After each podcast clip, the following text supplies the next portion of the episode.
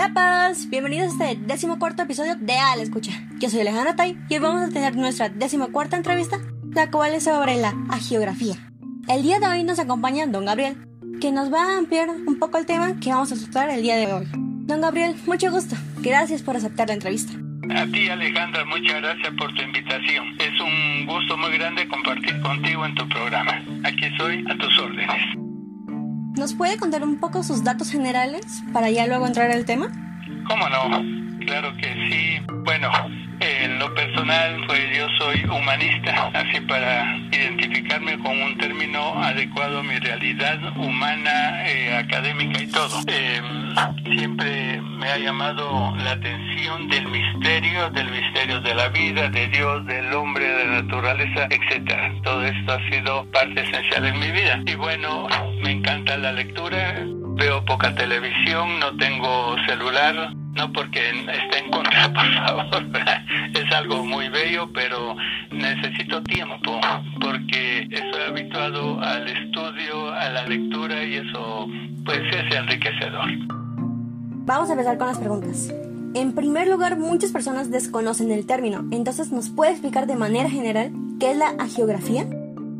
Agiografía, este es un término que se refiere a lo sagrado griego agio es sagrado y grafe eh, es escribir, ¿verdad? O sea, es el estudio del pensamiento sagrado que tiene el hombre escrito, no es eh, la palabra en sí, sino que los escritos que se hacen sobre las creencias de los seres humanos. Eso quiere decir la geografía.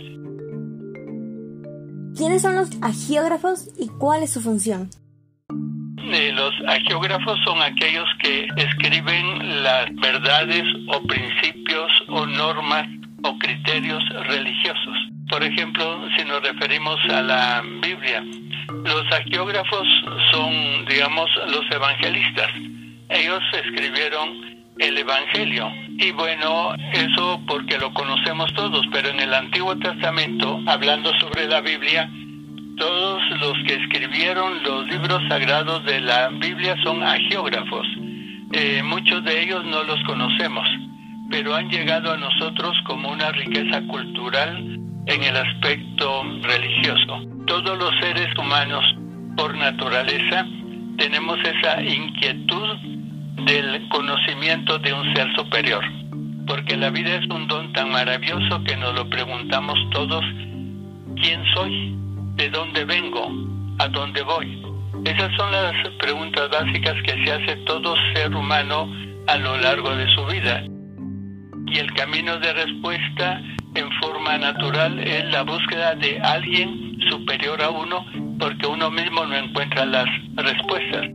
De ahí surge esta relación con Dios que es un acto de razón, es una virtud de razón, la justicia porque la justicia es el reconocimiento de Dios, ¿verdad? De las bondades de Dios y el respeto para todo lo que Él dispone, igual que la justicia humana es el reconocimiento de la persona humana y el respeto para todos los derechos que los humanos tenemos por ser humanos. En la religión nosotros buscamos a Dios porque Él es Dios y nosotros vamos al encuentro de Él. Entonces, los arqueógrafos son los que han escrito diversos libros religiosos. Está la Biblia, el Corán, el Bhagavad Gita, el Tao, y así podríamos enumerar muchos libros religiosos que son la norma de conducta de los grupos sociales que buscan, que creen en un ser superior. ¿Qué requisitos o qué materiales necesita un agiógrafo para trabajar? Los agiógrafos necesitan conocer, ¿verdad? Investigar, pero además del conocimiento que les da la investigación, como estamos hablando de algo sagrado, se requiere un desarrollo espiritual muy especial. Ya desde la antigua filosofía griega se nos enseñó y seguimos creyéndolo hasta la fecha, como lo dice el mismo Pablo en sus cartas, que los seres humanos somos cuerpo, alma y espíritu. Esto es lo que se reconoce en la antropología de Aristóteles como el ilemorfismo, que es la explicación más clara, más sensata del misterio del ser humano. Entonces, estamos compuestos de espíritu, eh, que es nuestra raíz, que nos eh, relaciona directamente con Dios. Dios es, es espíritu, por eso es perfecto, porque es espíritu. Y Él nos comparte, como dice la Biblia, a su semejanza, somos seres espirituales. Y de ese espíritu viene el poder de la vida, que en el momento de la concepción se une a la materia corporal en el seno de la mamá y quedamos nosotros como cuerpo, alma, que el espíritu, ¿verdad? Y el espíritu. Entonces, ¿qué es lo que necesita un geógrafo? Primero, el conocimiento de lo que piensan los demás sobre ese tema. Y segundo, el autoconocimiento, o sea, lograr responderse a uno mismo esa realidad, esa incógnita, esa pregunta que todos nos hacemos, ¿quién soy yo? porque ese es el camino de encuentro con la espiritualidad, es el camino de encuentro con Dios, que es el ser sagrado, Él es todopoderoso, Él es perfecto. Es la perfección, como lo dijo Aristóteles, el sumo bien, la suma verdad y la belleza infinita.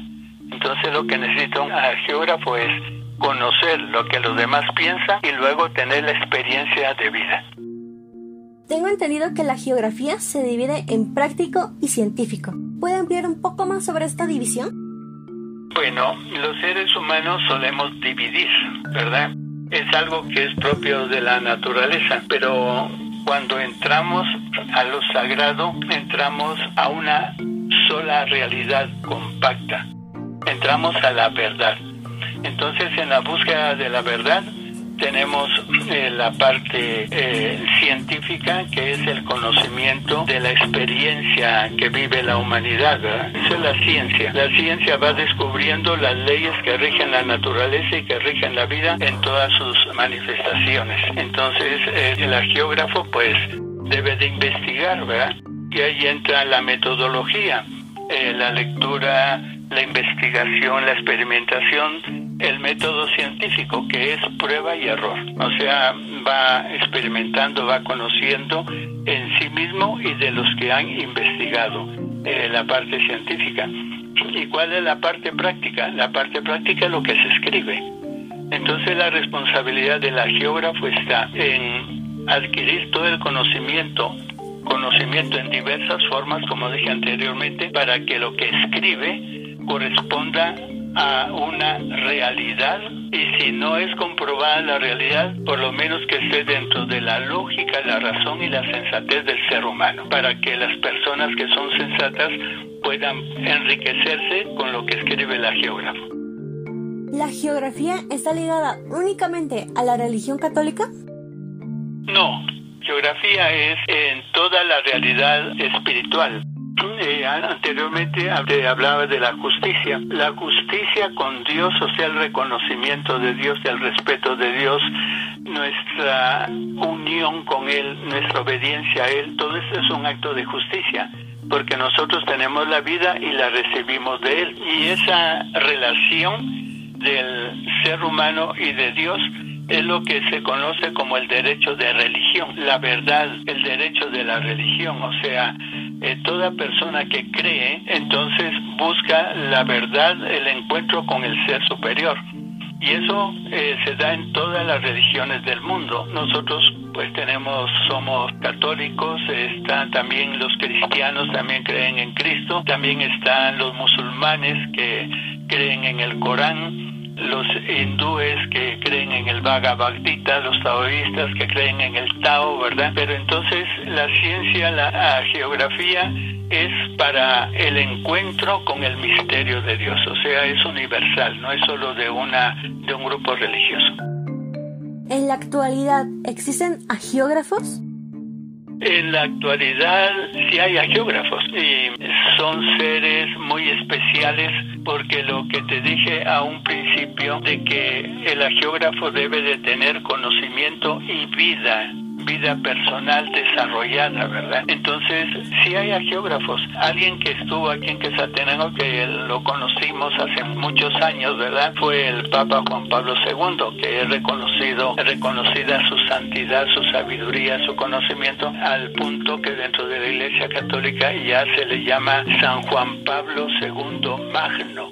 Y ese magno palabra latina quiere decir grandeza por la grandeza de su santidad, o sea, de su encuentro con Dios y que lo transcribió, porque algún día tú escucharás en las noticias de que la iglesia ha reconocido a San Juan Pablo II como doctor de la iglesia por la ciencia del conocimiento de Dios y por todo lo que él gestó como persona inteligente, es decir, lo que hizo, lo que creó, que fue enorme, fue enorme, y él sí es, es un geógrafo. Claro, lo que él ha escrito, por ejemplo, en la Iglesia Católica existen las cartas encíclicas, que son verdades de fe.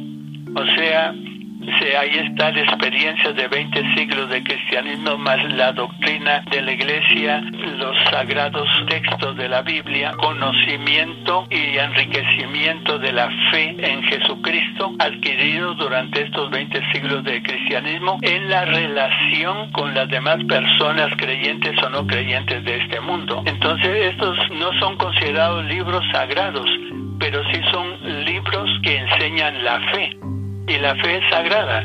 Entonces, sí, yo pienso que por ser un personaje muy conocido, ¿verdad? San Juan Pablo II es un geógrafo actual y el mismo Papa que tenemos, bueno, Benedicto XVI y el Papa Francisco también son grandes escritores, conocedores del misterio de Dios, del misterio de la fe, de la religión y han dejado cartas, cartas encíclicas que son reconocidas dentro de la iglesia como principios de fe y de caminamiento hacia Dios.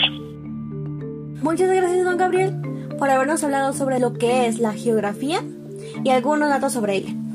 Como no, Alejandra, es un gusto poder apoyarte y sabes que cuentas conmigo en lo que yo te pueda servir y saluda a toda tu audiencia hoy. Gracias. Y gracias a todos los que escucharon esta entrevista. Yo soy Alejandra Tai y nos escuchamos en el siguiente episodio de Al Escucha. Adiós. Este episodio está patrocinado por Pet House. Ofrecemos casas para tu querida mascota, la cual incluye una hermosa terraza o jardín, incluso una terraza jardinizada, para que tu mascota pueda descansar de la mejor manera posible. Este mes tenemos promoción. Con la compra de tu casita, puedes personalizarla aún más con el cartel de huesito, con el nombre de ese animalito tan especial. Solo marca el 001 y podríamos atender a ti y a tu mascota. ¿Qué esperas en marcar? Agencia de fotografía Photolite. Te ofrecemos sesiones de fotos para toda clase de eventos sociales. Y también fotografía digital para tu publicidad en internet. Reserva tu cupo por medio de nuestro Instagram. Al menos una semana antes de tu evento. Agencia de fotografía Photolite. Captura esos momentos que quieres recordar.